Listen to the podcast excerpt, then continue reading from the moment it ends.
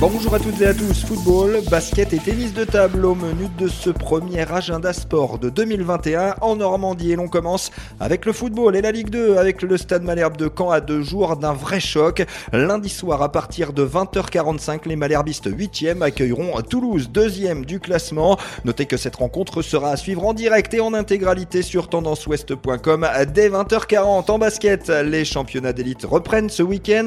En Ligue 2 féminine, Mondeville accueille Angers à partir de 20h ce soir et en national masculine, le camp basket Calvados sera en mode derby dès mardi soir avec la réception de Saint-Thomas-le Havre. Mardi également, on reparlera tennis de table avec le retour de la Pro A. Le camp TTC 4e recevra la Romagne 8e rencontre en soirée et à huis clos. Et puis c'est officiel, vous, auditeurs de Tendance Ouest, avez élu l'athlète calvadosienne Flavie Renoir et le judoka orné Joseph Terek, sportive et sportif normand de l'année 2020. Le palmarès complet est à retrouver sur Tendance Ouest Bon week-end et bon sport sur Tendance Ouest.